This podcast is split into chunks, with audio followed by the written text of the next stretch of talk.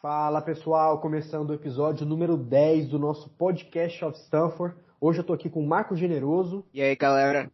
E também com o Alan. Fala pessoal. Hoje o, o nosso podcast está muito interessante, a gente vai falar sobre muita coisa extra-campo também, né? Muito conteúdo para vocês. Como de praxe, queria convidar todo mundo a visitar o nosso site rulesofstanford.com.br. A gente está subindo muito texto legal com muita frequência, notícias, conteúdos que vai além do nosso, do nosso podcast. Então acessa, acessa nossas redes também, Twitter, Instagram, Facebook. A galera tá interagindo demais. É só você colocar em todas as redes Blues of Stanford, estaremos lá para vocês participarem conosco, beleza?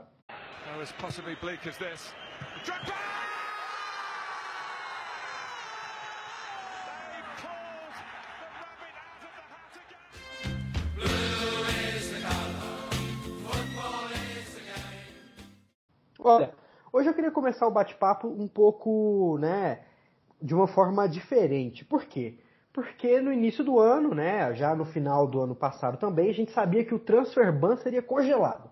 Então, putz, agora congelou o transfer ban, vamos contratar e vai vir todo mundo, nosso time vai voar. Mas não veio ninguém até agora, os rumores foram esfriando, então fica a pergunta que eu queria passar para o Alan começar com a gente. Cara, foi muito rumor e pouca movimentação. Isso aí era de se esperar? Ou realmente a torcida ficou numa hype enorme e está sendo decepcionada pela baixa, quase nula, né, movimentação da diretoria do Chelsea? O que você acha sobre isso? Você esperaria alguma, alguma contratação importante já agora, alguma saída? Ou você acha que é isso mesmo e deixa para o verão? É, bom, João, eu mesmo escrevi um texto sobre isso, né? Se eu não me engano, o título é Por que não devemos esperar muito de janeiro? É, essa movimentação, né, essa janela, na verdade, ela é marcada por movimentações pontuais e, em geral, não acontecem grandes transferências é, nesse período do ano. Isso porque a gente está falando de uma temporada europeia que está no meio né, do, do seu desenrolar. Então, o planejamento dos clubes, diferentemente do Brasil, ele não é feito de curto prazo. É, em geral, os, os, times se planejam né, para fazer as suas grandes contratações no começo da temporada para que elas possam é, aproveitar toda a pré-temporada, se integrar ao elenco e todo mundo sabe né, que na Premier League essa integração é ainda mais complicada. A gente viu aí quantos jogadores chegaram em janeiro é, e que não estavam adaptados à Premier League e que simplesmente não deram certo, né? Tem uma vários para listar, mas eu estou lembrando agora de cabeça aqui, por exemplo, o Higuaín já no ano passado, o Alexandre Pato quando veio para o Chelsea também, enfim. É, então Nesse período do ano, é claro que, para quem acompanha já um pouco mais do futebol europeu, sabe que não, não vão ser feitas as grandes contratações. A galera que estava sonhando com Sancho, que estava sonhando com Werner, esquece, estava sonhando errado. Né? Eu acho que não, ninguém é, tinha de, quase o direito de sonhar com umas contratações dessa nesse período da temporada. O Werner é é, é, é, o principal jogador do RB Leipzig, que é o, o líder do, do, campeonato alemão. O Sancho é o principal jogador do Borussia Dortmund, que está também nas oitavas de final da, da Champions League, se eu não me engano. Está fazendo um bom campeonato lá. Então, assim, é, é, pouco provável que. Era muito pouco provável que uns caras como esses viessem. É, a questão foi que o time, a gente foi, né? Claro que. É, o transfer ban fez com que a gente é, aumentasse, né, digamos assim, a, a necessidade de contratações assim que ele, ele fosse terminado. Isso aconteceu em janeiro, mas a verdade é que né, se vier alguém, vai ser um aqui da vida que já estão dizendo que talvez não venha. É, agora começou a se especular Cavani, não sei até que ponto isso é verdade ou não, mas né, se vier o Cavani seria até ótimo, mas ainda assim é um cara que vai precisar chegar e se adaptar também ao, à Premier League. É, a gente não sabe como é que vem, porque vem da reserva lá do PSG também, enfim. Mas é, houve muito hype além do que é considerado razoável para esse período. Essa é a minha opinião e né, até aproveitar e fazer a divulgação. Tem um texto lá falando exatamente sobre por que não devemos esperar muito de janeiro. É, eu acho que é bem por aí mesmo, cara. Eu não sei se o, se o Generoso vai concordar comigo. Eu acho que estávamos todos muito prontos para ir com esse time do início ao fim. Só que como veio esse essa pausa do transfer ban logo no meio da punição meio que aumentou o desejo e a hype. E claro que as especulações nessa época do ano, 9 em cada 10 é fake ou é apenas burburinho de Twitter. É, generoso, eu queria até saber de você, cara. Nesse contexto de contratar ou não contratar, sendo mais realista, apostando de que não virão esses caras, como você acha que fica o Chelsea pro restante da temporada? Tanto na Premier League, né, na FA Cup, quanto também na Champions League. Considerando que é esse mesmo time e não vai vir ninguém. Vamos considerar o time. O time até agora, ele é um time que oscila muito. É um time que tem partidas fantásticas, mas tem partidas que a gente não acredita. Um time que perde muitos gols. Mas assim, mesmo sendo um time que oscila, estamos em quarto colocado no campeonato inglês. Não vejo um Arsenal, um Tottenham, um próprio Manchester United é, dando um perigo grande para o Chelsea perder essa quarta colocação, até porque os times, esses times também estão oscilando bastante no campeonato. Não, apesar do Manchester ter dado uma encostada, ele oscila. É um, são times que oscilam. Então, eu acho que essa é a vantagem do Chelsea. Ficar lá em quarto colocado, tal, conseguir uma vaga na, na pré-Champions League, porque vai para cima, vai buscar, vai conseguir depois passar. E na FA Cup, chegar até umas quartas, semifinais, dá para chegar. Na Champions League, acho que a cada fase que passar é uma vitória para esse time, é experiência, ganhar experiência. Até porque a gente não vê o um Bayern de Munique brilhante. É um Bayern também que oscila, um, um Bayern que vem sendo brilhante também. Então acho que dá para passar. E eu queria pontuar, é interessante o Chelsea não gastar muito dinheiro nessa janela. Agora. Ah, mas não trouxe reforços, não teve a grana, teve grana que entrou bastante, não traz reforços, como é que mantém o time assim? Cara, próxima temporada o Chelsea vai ter essa grana para gastar. E vai ter de onde tirar, não vai ter risco de sofrer um ban. Eu acho que com o Chelsea mais consolidado, com o Frank Lampard mais consolidado no comando, é capaz do Abramovich liberar mais dinheiro para contratação. Então é interessante o Chelsea não contratar também. Acho isso bem legal. Apesar que eu acho que ainda vem algum reforço. Mas não vejo que seja um reforço que chegue para ser titular, e sim para disputar a posição. Talvez na zaga ou no meio. É, eu acho até engraçado que dá para fazer é, um paralelo com esportes americanos, né? As franquias na NFL e na NBA, muitas, né, entre aspas, tancam. O que, que, que é? Você perder muito e lá na frente você ter escolhas é, mais altas no draft, draftar melhor, reforçar melhor. É um paralelo, né? Você segura essa temporada, você sacrifica essa temporada para no verão realmente dar um tiro de canhão, trazer dois, três quatro, quem sabe, reforços que eleve o time de nível, de patamar, e aí sim disputar muito título, ter aquela cobrança um pouco mais ferrenha. É de se pensar. E você até falou uma coisa interessante que eu quero puxar aqui e passar a bola pro Alan. Cara, é Champions League, né? A gente ficou bastante tempo na UEFA Europa League recentemente, ganhamos dois títulos, mas a gente sabe que não vai ser fácil esse mata-mata. Embora é fato, é número, que o Bayern não está bem, é, eles têm algumas armas ali que metem bastante medo para almejar uma classificação do Chelsea. Mas não é disso que eu quero falar. Eu quero perguntar pro Alan, depois eu vou até passar a bola pro Generoso também. O que vocês preferem? Mata-mata da Champions League todo ano e talvez não ganhar? Ou disputar a UEFA Europa League ali a cada dois, três anos e ganhar o troféu? que, que vocês preferem? Cara, isso para mim, na verdade, é um falso dilema, né? Eu acho que o, o, Chelsea ele deve sempre pensar em disputar a UEFA Champions League. A UEFA Champions League é a principal competição é, do campeonato do, do continente europeu, perdão. É, é, a competição que dá visibilidade, é a competição que dá status. É, e, né, por mais que é uma Copa, então, por mais que o, o elenco não seja o mais qualificado, é, são dois jogos, né, quando você chega na fase de mata-mata, e que né, te permitem, errando pouco, passar de um time que tecnicamente é superior a você.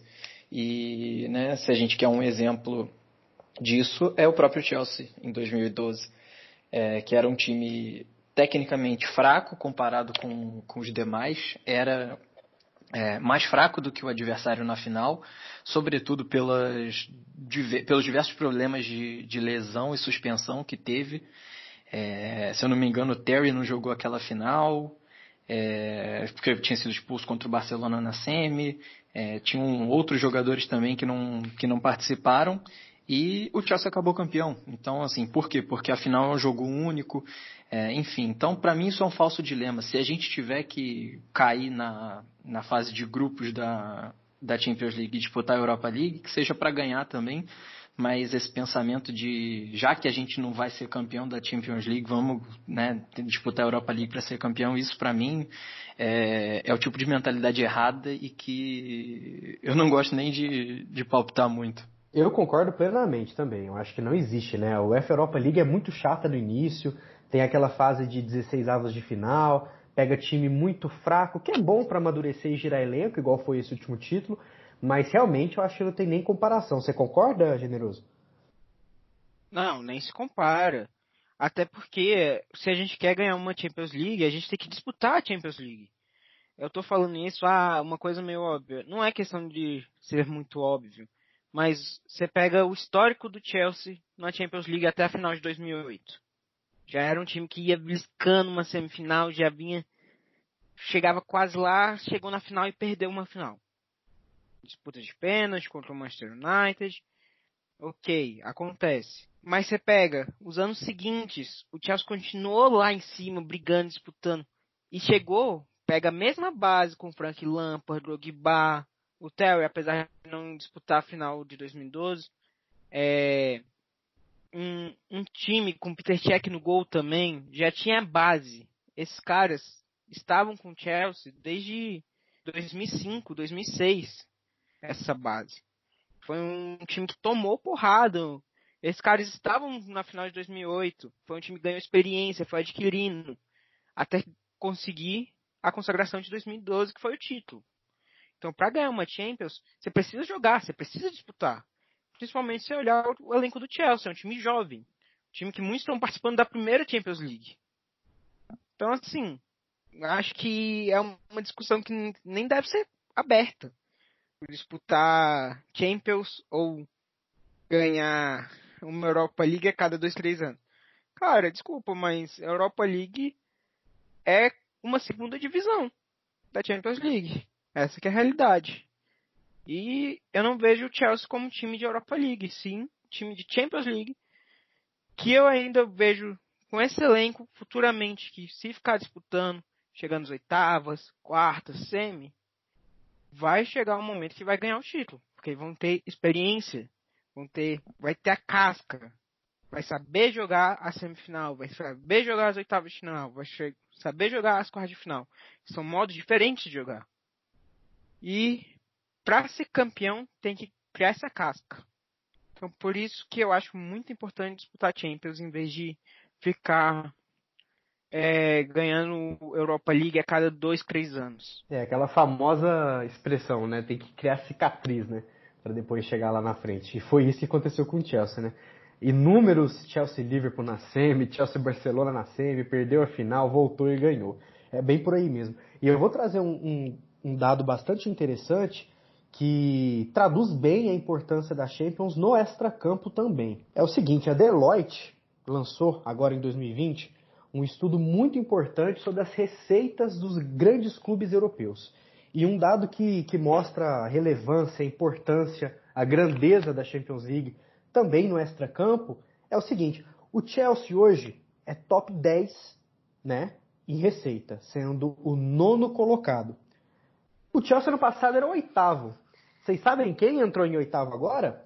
O Tottenham, porque chegou numa final de Champions. Então subiram duas posições e aumentaram a receita em grana deles também. Essa é a importância de você, óbvio, é a primeira vez que os caras entram num palco tão grande assim, como uma semi e uma final de Champions, então isso mostra a grandeza do torneio também em números, né? Uma curiosidade é o Barcelona passou pela primeira vez, lidera esse, esse ranking que contabiliza as receitas de 2018 e 2019, com 840,8 milhões de euros, que é o Barcelona. Seguido de Real, Manchester United, que caiu né, posições, porque também não figura entre os contendentes né, da Champions League, inclusive ganhou uma Europa League com o Mourinho e está andando muito mais para lá do que para cá. O Bayern em quarto, PSG em quinto, City em sexto, que ganhou uma posição. O Liverpool, que está em sétimo, por incrível que pareça, mesmo vencendo a competição, né?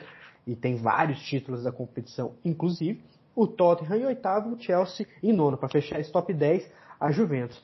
E, e, é muito interessante a gente falar desse estudo. A receita do Chelsea é de 513,1 milhões de euros, né? Isso contando tudo, contando as receitas de transmissão, de broadcast, né? De absolutamente tudo, comercial, publicitário.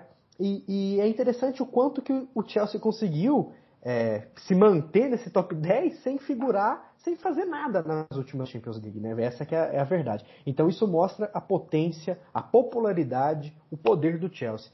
Inclusive, Alan, o que, que você acha desse estudo? É, você acha que é bem por aí mesmo? Esses clubes te surpreendem estarem nessa posição? E eu queria que você falasse um pouquinho sobre, sobre o Chelsea como o top 9 aí do, do mundo em questão de receitas. Bom, João, é, vou falar mais diretamente sobre né, os nossos concorrentes ingleses. É, a gente vê United em terceiro, City em, sexto, Liverpool em sétimo, Tottenham em oitavo e a gente agora em nono. É, sobre o United, né, o United é uma marca global e globalizada há muito tempo. Então o United já figurou como o top 1 do mundo, é, já foi o clube mais valioso, mais rico, enfim, e né, o, o, Manchester já conseguiu fazer esse trabalho de angariar é, torcedores em todos os continentes e isso faz com que eles, mesmo estando é, no, no, momento né, de instabilidade, que está durando bastante, diga-se de passagem, né, porque é, isso aí foi, vem desde a da saída do Ferguson, é, faz com que eles se mantenham tão bem colocados. Né. É, o City em sexto é, chama atenção, não surpreende, mas chama atenção porque desde a chegada né, do, do, dos donos lá do Catar, é, o objetivo de transformá-lo numa marca global também, com, com é, o estádio uma, é, de uma dimensão muito maior do que a do Chelsea, por exemplo, com investimentos grandes né, em, em jogadores, fizeram com que a marca se globalizasse ainda mais.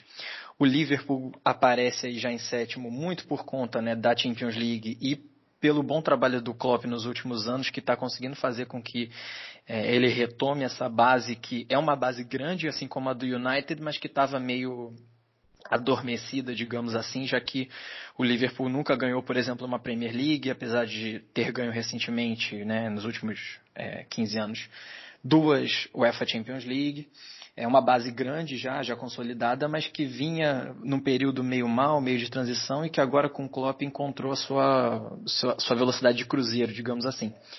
E o Tottenham aparece aí, sem dúvida, pelo vice-campeonato da, da Champions, mas é, o que me chama a atenção aqui do Tottenham, eu não tenho certeza dessa informação, mas é, eu acho que contribui muito é o estádio novo do Tottenham. O Tottenham passou pela modernização né, do é, saiu do White Hart Lane, foi para o seu novo estádio, um estádio muito mais moderno, com muito mais é, capacidade para receber público.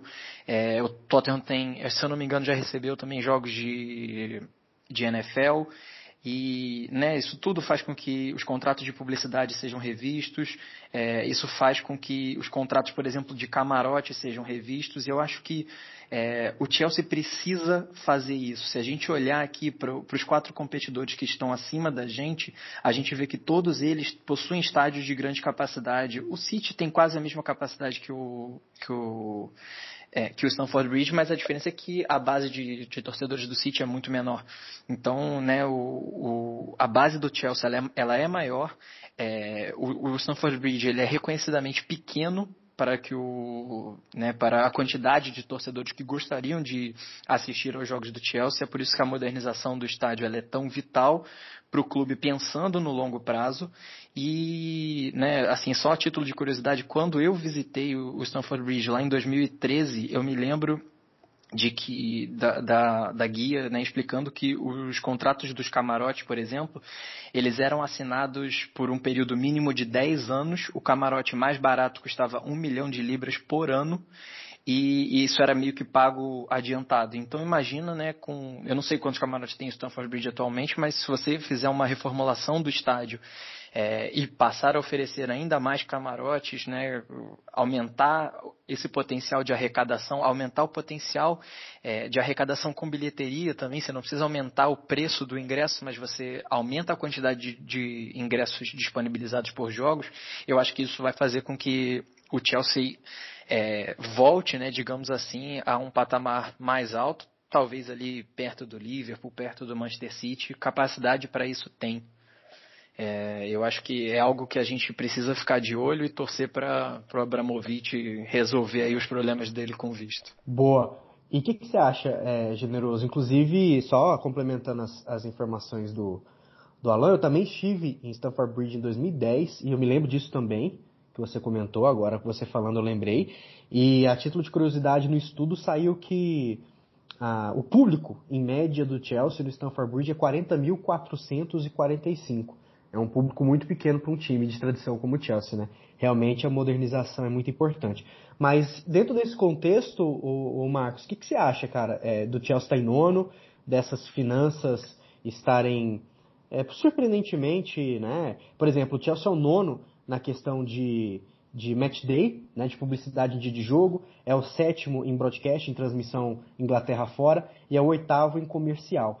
É, bem dentro mesmo dessa faixa de nono mesmo, dá para ver que está bem aí dentro. O que, que você acha sobre esse estudo, sobre esses números e do potencial do Chelsea para subir, né, ano após ano, tentar chegar num top 5, top 4? Então, é, na verdade, tudo se limita ao tamanho do Stamford Bridge, por isso a gente vê o nono. Um estádio para 41 mil lugares, sendo que se o Chelsea fizesse um, um estádio para 70 mil, ia ter uma média de 69, 65 a 69 mil pagantes por jogo.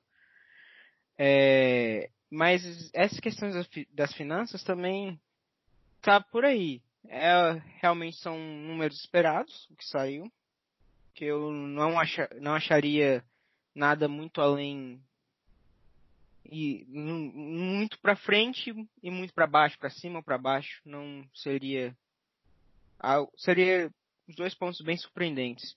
Mas eu quero fazer um ponto que não foi comentado aí. O Chelsea está sendo esperto, investi investindo o seu potencial, sua marca nos Estados Unidos. Principalmente que a página Chelsea USA é, como se fosse a página 2 do clube. E por que investimento nos Estados Unidos é importante?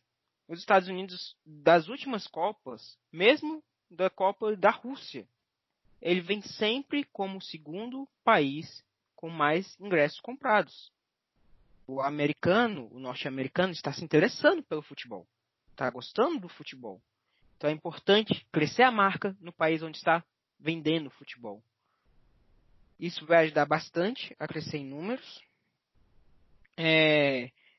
Outra coisa que eu também queria colocar ao ponto, vocês falaram que teve lá em 2010, 2013, eu tive lá em 2019 e falaram a mesma coisa, o guia. No caso o meu era um guia. Falou a mesma coisa. Então imagina você faz um estádio para 60 mil, que é o projeto atual, o último que teve, que inclusive está exposto lá, a maquete. É, você consegue fazer um. Dobrar não, mas aumentar em 50% o nível de camarote. Imagina isso. Então, assim, a finança do Chelsea tende a crescer mais com investimento nos Estados Unidos, com uma reforma no estádio. A marca, os clubes, não os clubes, mas a televisão vai querer pagar mais. A TV vai estar mais interessada para mostrar a marca. Então, uma coisa vai puxando a outra. E o Chelsea só tende a crescer. E vai chegar um momento que isso vai render frutos, que são títulos, e os títulos vai render mais investimento, e assim, nessa escada, vai chegar, consegue chegar em quarto, em terceiro. Um, vai ter um momento que, se for bem administrado, vai poder falar em Chelsea o clube mais bem pago do Inglaterra. Chelsea sendo o único clube é, que esteja junto com Real Madrid e Barcelona. Mas isso daí precisa de saber investir e onde investir. Por isso que eu acho muito interessante investimento nos Estados Unidos, na página, na marca do Chelsea nos Estados Unidos. Cara, você deu a deixa que eu queria. Eu quero trazer um ponto para discussão que é muito interessante. Você falou sobre Estados Unidos, sobre popularidade. O poder do futebol inglês, ele não é brincadeira. A Premier League é o melhor campeonato do mundo, não só em futebol, como em números. É incrível como, número um, o Chelsea está na frente da Juventus no, no estudo. A Juventus tem 85 italianos seguidos. É, três, quatro finais de Champions League aí por, por, nessa década passada, apesar de não ter vencido nenhum título. Né, tá ganhando a Copa Itália todo ano, trouxe o Cristiano Ronaldo, né, tá sempre ganhando de braçada ali no italiano, no italiano, e mesmo assim os times ingleses, o Tottenham, o Chelsea, o Liverpool, o City e o United estão na frente da maior potência da Itália. Isso mostra o poderio do campeonato inglês. Mas assim, você falou dos Estados Unidos, isso é muito, muito interessante, cara. Saiu um estudo também, nesse ano de 2020, da Sports Pro Media, que o Chelsea é o terceiro clube mais popular da China. Só perde para Barcelona e Real Madrid. Esse número é, é, é, surreal. Esse número sim pegou de surpresa.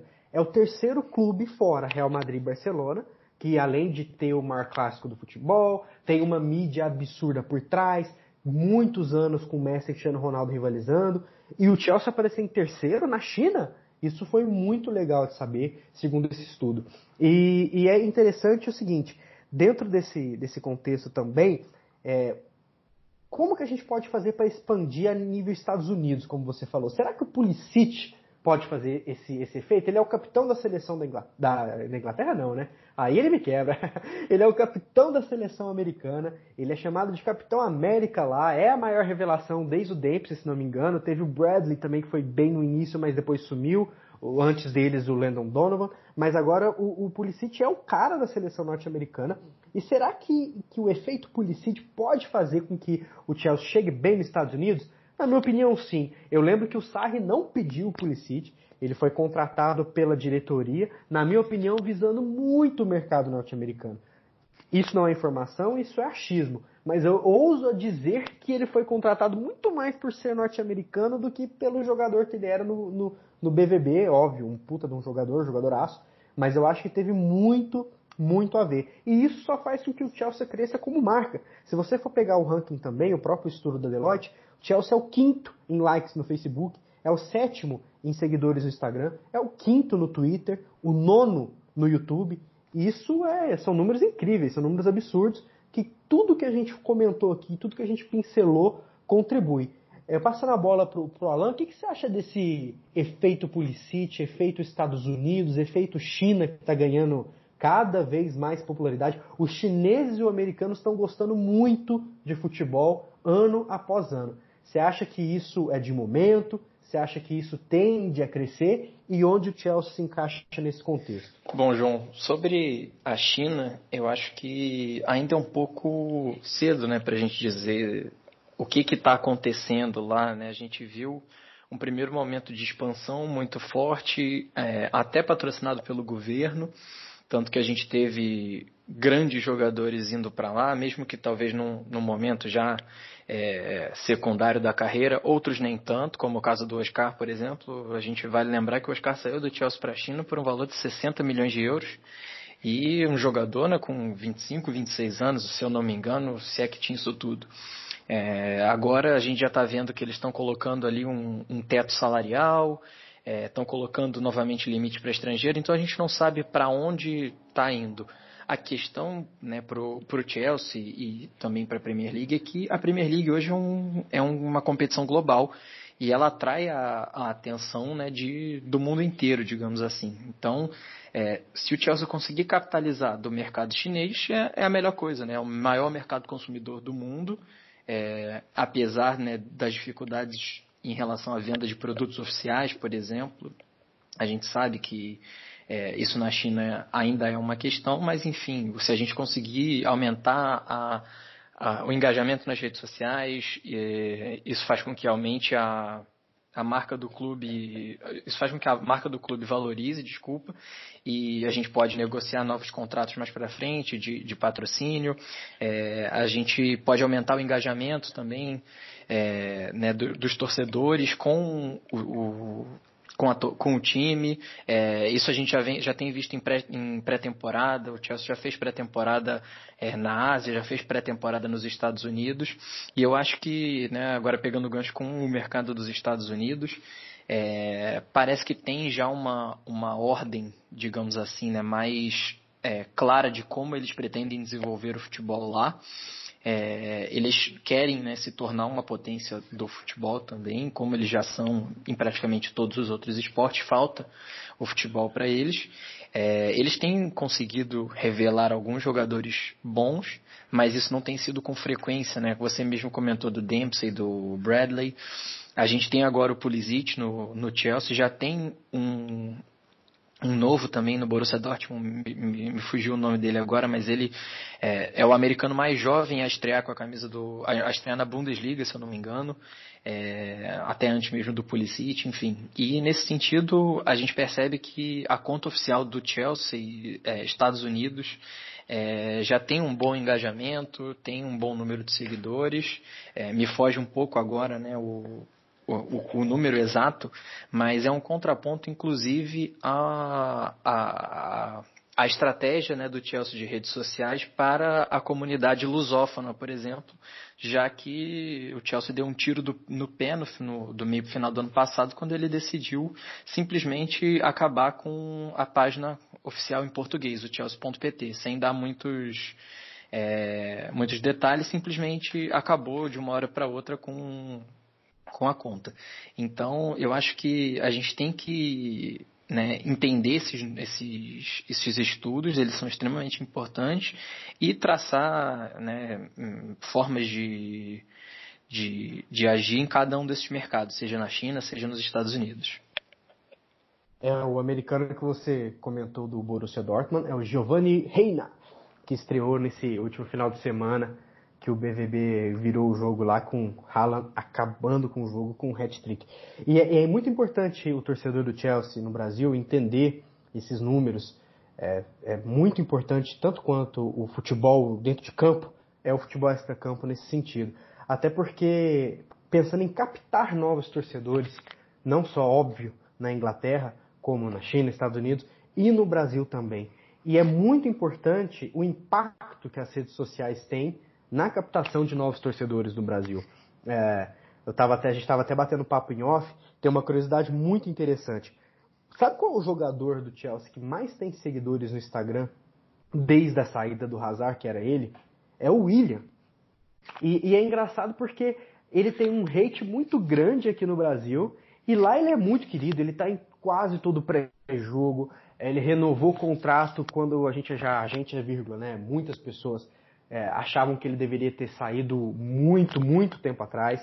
Ele é muito querido lá, o pessoal ama ele lá, não adianta a gente querer, se a gente gosta não gosta. Ele lá é muito querido. E é muito importante um brasileiro ter esse alcance todo, porque a gente sabe que hoje vivemos aqui no Brasil uma geração muito PlayStation, que isso, é difícil um cara escolher o Chelsea no PlayStation, né? E a gente precisa fazer com que isso aconteça, e isso também passa, óbvio, por contratações como Sancho, Timo Werner. Mas eu quero passar a bola pro Generoso, o que, que, você acha disso, cara, do William, né? Vamos comentar dele, que é o jogador com mais followers aí no Instagram. Qual que é a importância que o William tem pro Chelsea no Brasil? O que, que você analisa dele ser o cara mais é, seguido no Instagram do Chelsea? E o que, que você explica tanto hate dele no Brasil? Claro que ele oscila, não, não tem como dizer que ele é o maestro do Chelsea, mas também há um exagero muito grande, entendo eu, né? O que, que você tem para dizer sobre o nosso camisa 10, o William? Ó, oh, eu vou deixar essa o motivo da torcida lá gostar tanto de, do William no início foi a forma que foi a contratação. O Tottenham já estava praticamente anunciando o jogador. Até brincam falando que o Tottenham pagou a passagem. E ele, no aeroporto, em um dos 800 milhões de aeroportos de Londres, decidiu ir para o Chelsea. Então isso aí já é uma contratação, uma forma histórica de contratação. Você o rival vai anunciar o jogador, você fala, não, não vai, eu quero ele. Isso já no aeroporto. É, o Chelsea tem a música, é, William Hates Spurs, o William Dale Tottenham, os Spurs no caso.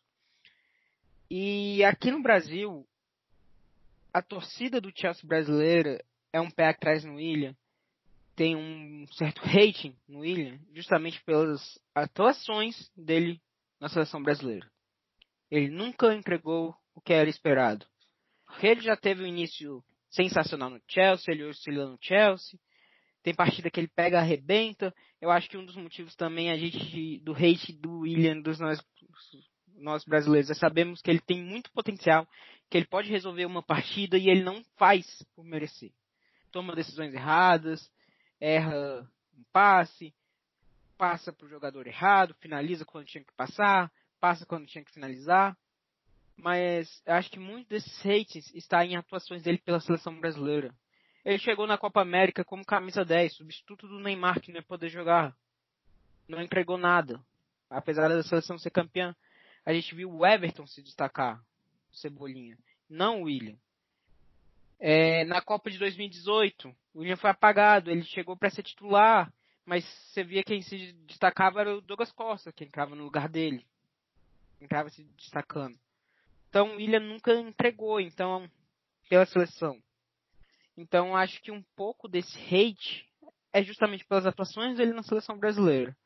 E não em geral nas atuações dele do Chelsea. E é bacana, cara, porque uma coisa que o Chelsea errou muito foi ter apagado, apagado não, eles não apagaram, mas desativado, né? Parado de atualizar a página em português. O Chelsea tem muita fanpage, muita fan account no Brasil e no mundo. Então é muito importante que as páginas do Chelsea, no Twitter principalmente, no Instagram também, é, que utilizam a imagem do jogador, o escudo do clube, saibam o que está fazendo, né? Que a gente vê muita página de zoeira, muita página que fala que, que prega um, um, um, É o tal negócio. Todos nós temos jogadores preferidos. Vamos lá, eu odeio o Kepa. Eu não gosto do Kepa, acho ele ruim demais. Mas eu sei que no nosso grupo tem um cara, não, ele tem potencial, foi bem ano passado, vamos ver, vamos melhorar. Eu, às vezes, não, eu não acho que o Malt é tão ruim quanto o pessoal está falando que ele tá, mas tem gente que já está dizendo que ele tem que ser vendido e tudo mais. É normal, nós temos opiniões. Eu odeio o Christensen, eu sei que o Rodrigo, que vai escutar o nosso podcast, adora. E, e, é normal, opiniões. Só que as páginas que utilizam o escuro do Chelsea tem que ter muito cuidado na forma como elas se expressam. Isso é importante para você captar torcedor, para você expandir a marca, que é o tema principal do nosso podcast, né? A marca do Chelsea. Então você pode gostar, você pode odiar, mas tem que ser criticado de uma forma com embasamento, de uma forma saudável. E a gente vê muito isso por conta do famoso hate, né? Ai, mas o Jorginho é um lixo. Não, mas sem o Jorginho o time não presta, é o melhor jogador do time. Opiniões, todo mundo tem uma ótica de futebol, mas as páginas têm que entender que é uma comunidade, né, galera, no final das contas, né? É, ninguém rivaliza com ninguém. É, todo mundo tem um prol, é torcedor do Chelsea. Pode ser torcedor chato ou não, mas todo mundo torce para o Chelsea, quer ver o Chelsea ser campeão. Então isso é muito importante. Que bom que temos um brasileiro muito relevante lá na Europa. Eu acho que por mais que a gente ache que o William pode estar descendo a serra, o que é minha opinião também, ele foi um brasileiro muito importante ali no Chelsea também. E assim como o Ramires, que eu adorava, foi, o Oscar teve sua importância também, o Davi Luiz teve sua importância no seu momento. Então, é, é, é bom a gente saber que torce para um time que não era. Todo mundo aqui do, do Blues of Stamford torce para o Chelsea há muito tempo. Eu torço pro Chelsea desde 2004. Na época não era tão mainstream. Por isso eu gosto do Mourinho, apesar de achar que ele se perdeu no personagem hoje em dia. Porque ele levou o time que eu torcia de patamar. Fez aquela campanha histórica, né? Que tem, tem até uma discussão que, que aquele Chelsea de 2004 ganharia do Liverpool 2019. Como eu queria ver esse jogo, meu Deus do céu, acho que é meu sonho de consumo assistir esse jogo. Mas enfim, o que eu quero, meu ponto é, depois dessa discussão de redes sociais, o Chelsea é forte nas redes, é forte nas redes no Brasil, mas tem que ter muito cuidado com como a gente comenta, como a gente fala, para não desrespeitar ninguém e para também reforçar o bem maior nosso, né, que é o Chelsea, que é por isso que a gente está todo mundo aqui, né. É, mas agora eu queria só fazer o seguinte, depois de um desabafo desse aí, né, eu queria saber em 30 segundos aí do generoso depois do Alan, o é, que, que, vocês acham? É hate ou não é? O que, que, vocês acham disso de o Malte ter que ser vendido, o Kepa é horroroso, é, o Rudiger é bom, não é? O que, que, que, que, vocês acham que o Chelsea precisa fazer, a comunidade, a fanbase do Chelsea tem que fazer para hatear menos e ou talvez é só coisa da minha cabeça, não é hate, é opinião. O que, que vocês acham? 30 segundinhos. É um pouco de hate, sim. É... Eu acho que muitos lances são mais valorizados do que realmente são. Então, um lance espetacular que faz positivo não é visto como o lance negativo. É hate. Mas o hate existe no futebol. Torcedor de futebol é chato. Eu sou chato. Você é chato. Os ouvintes são chatos com, com, com os clubes. Então, tem um pouco de hate.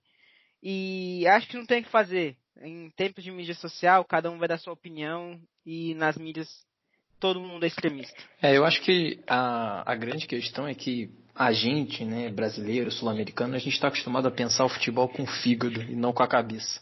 Então, é, né, se o Kepa vai bem num jogo, a gente elogia pra caramba, e no jogo seguinte ele falha, a gente fala que ele já não presta, e a gente tem que né, tentar olhar o, o todo. Eu falei do Kepa, mas pode ser, isso serve para qualquer um. Eu acho que a grande questão é que a gente não consegue a ponderação na hora de comentar, e isso faz com que é, a gente vive também um momento né, de, de que todo mundo tem muita opinião. As redes sociais elas fazem com que você possa opinar virtualmente sobre qualquer coisa. E isso é bom, isso não é um, um problema na minha concepção. A questão é que a gente ainda está precisando se acertar né, na, na forma como a gente opina.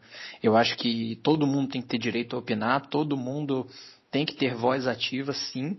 É, é só uma questão de, de encontrar aí realmente a, a, sintonia, o melhor jeito de, de falar e eu acho que, sobretudo, tem que, tem que ser pautado pelo respeito, né? A opinião, é, a minha opinião deve ser respeitada igualmente a opinião do João, a opinião do Generoso, a opinião de qualquer pessoa. Então, é, e a gente, né, pra gente que tem essa, essa visibilidade aqui, gravando podcast, produzindo conteúdo, é, não para o Chelsea, mas sobre o Chelsea, né, a gente tem que ter uma responsabilidade ainda maior também de, de lembrar que a gente está tá falando do, é, de uma instituição que a gente está falando né, para uma audiência já um, um pouco maior, então a, o nosso cuidado ele tem que ser ainda, ainda maior, na minha opinião. É bem por aí, né? É aquela máxima. O sul-americano é cerveja na mão, grito e paixão. O europeu é prestar atenção, analisar, conversar, é um estilo mais racional, né? Mas no final das contas, todo mundo torce, todo mundo gosta e exageros fazem parte, mas como você disse, né? Sempre com o tom certo e sempre lembrando que a gente usa a marca Chelsea em qualquer tweet que a gente faz na nossa página e nas, nas outras, né? As outras, as outras galeras aí que tem perfil. Mas uma coisa eu tenho certeza que 100% dos torcedores, chatos, haters ou não, concordam.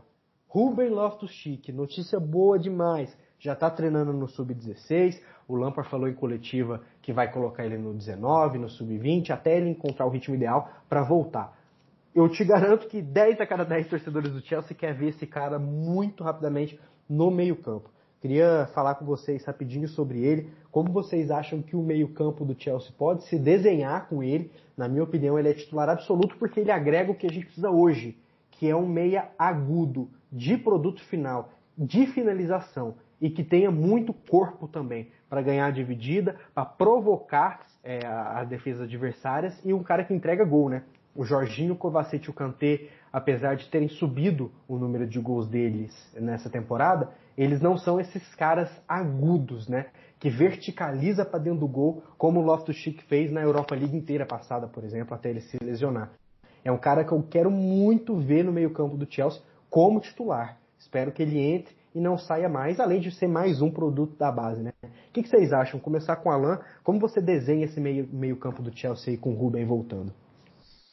Cara, é... antes de começar, eu vou né, dar um certo uma certa freada nesse ânimo aí, que é o meu também. Eu gostaria de ver o Loftus-Cheek para ontem nesse time, mas é, pessoalmente eu não acredito que ele vai estar 100% até o final da temporada. Posso estar sendo pessimista demais, mas é, espero estar errado, inclusive, mas eu acho que, né, pelo que a gente tem visto do departamento médico do Chelsea ultimamente, sinceramente eu não, não estou acreditando 100%.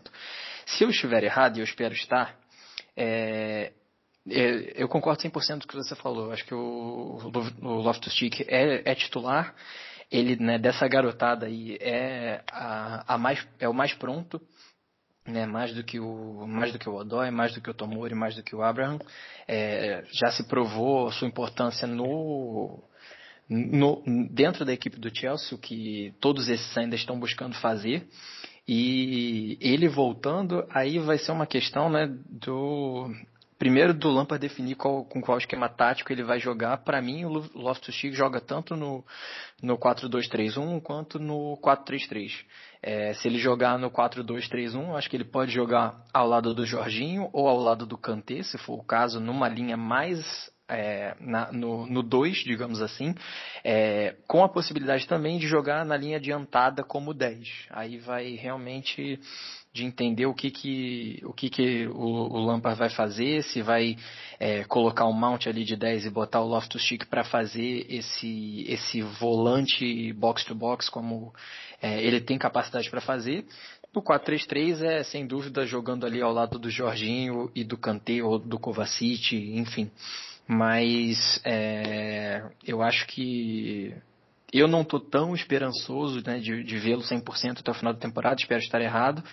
E eu acho que a, a, a contusão do Loftus-Cheek ele é, ele é de um erro de, de planejamento grosseiro, né? Só para lembrar, não sei se vocês se lembram como foi a contusão dele. O Chelsea tinha um amistoso marcado nos Estados Unidos antes da final da Europa League. É, provavelmente, quando marcaram um amistoso, alguém da direção se esqueceu que havia a possibilidade de chegar à final da Europa League, ou então não colocaram fé no trabalho do Sarri, no trabalho dos jogadores. É, de um jeito ou de outro, é de uma burrice para ficar no mínimo. Desculpa aí, eu sei que eu pedi respeito no, no comentário anterior, mas é de, é de uma falta de, de inteligência atroz. É, é, só isso que eu posso falar. Eu espero estar errado, espero que ele esteja é, 100% até o final da temporada, sem dúvida, mas é, eu acho que talvez a gente tenha o Loftus-Cheek no seu melhor realmente só na temporada 2021. É, o que eu vejo é o seguinte, o Loftus-Cheek, eu também estou com o pé atrás. Ele está muito tempo parado, até encontrar ritmo de jogo, eu, eu, acho que só no final mesmo dessa temporada que ele pode chegar a estar 100% é um jogador que eu vejo para a temporada que vem. Mas se ele volta 100%, uma coisa interessante é o meio-campo do Chelsea, os jogadores que estão no meio-campo, têm potencial para render muito mais do que estão rendendo. Eu acho que o Loftus-Cheek é um jogador que pode potencializar esse meio-campo, fazer que o Kanté, que o Kovacic, que o Malcho, que o Jorginho, quem tiver ao lado dele, até o Tammy Abraham na frente, o Pulisic, o Odoi, o William, render mais, render que eles podem render, porque é aquele jogador que vai pegar a bola, pôr no chão, é, armar a jogada, vai ser o jogador que vai chegar na área para finalizar, vai puxar o time pro ataque também. Mas eu não vejo que ele vai estar pronto essa temporada, mas sim na temporada que vem. Espero estar errado, mas eu, eu não me empolgo tanto como normalmente empolgaria. Pô, vocês botaram água no meu chope, hein? Eu tô aqui mó estilo sul-americano, apaixonado, louco. Vocês foram mó europeu agora, baixaram minha bola. Pior que vocês têm razão. Lesão grave é complicado pro cara voltar num ritmo grande. É que eu gosto demais do, do Loftus Cheek. Eu acho que ele, e que é um pouquinho mais velho já que a garotada nova, ele e o Rhys James aí são estão muito prontos. A gente precisa desses caras aí em sequência. Mas é verdade. Calma, vocês baixaram minha bola com razão. Vocês, o apresentador empolgou. Mas galera, é, isso é tudo do nosso décimo episódio. A gente quis focar um pouquinho mais no que é o extra-campo, valorizando essa posição número 9 do Chelsea como a marca, a nona marca mais valiosa no futebol europeu, um feito e tanto. É, a tendência é subir mesmo, conquistar o território chinês, americano, seguir aqui no Brasil é, sempre com, com um tom muito ameno, muito bacana, porque, de novo, hater ou não, chato ou não, todo mundo tem um pouco e somos todos torcedores do Chelsea. Pessoal, obrigado. Agradecer o time hoje aqui, o Alan e o Generoso. É, valeu, galera. É, obrigado aí pela participação de vocês também. Só para complementar a informação, acompanhe o site também do Blues of Stanford, bluesofstanford.com.br. Nós estamos agora nesse mês com dois colunistas novos o Felipe e o Marcos. Sejam bem-vindos aí, das boas-vindas a eles também. Já estão produzindo conteúdo, já estão atualizando, né, o, fazendo com que a gente mantenha conteúdo atualizado e de qualidade lá para vocês. Então, toda semana está tendo aí dois, às vezes até três textos novos. Então, acompanhe a gente por lá também. É isso, um grande abraço. Valeu, galera. Até a próxima. Somos todos blues e só queremos ver a vitória do nosso time. Valeu, galera. Até o décimo primeiro, hein? Um abraço. as possibly bleak as this. Drogba!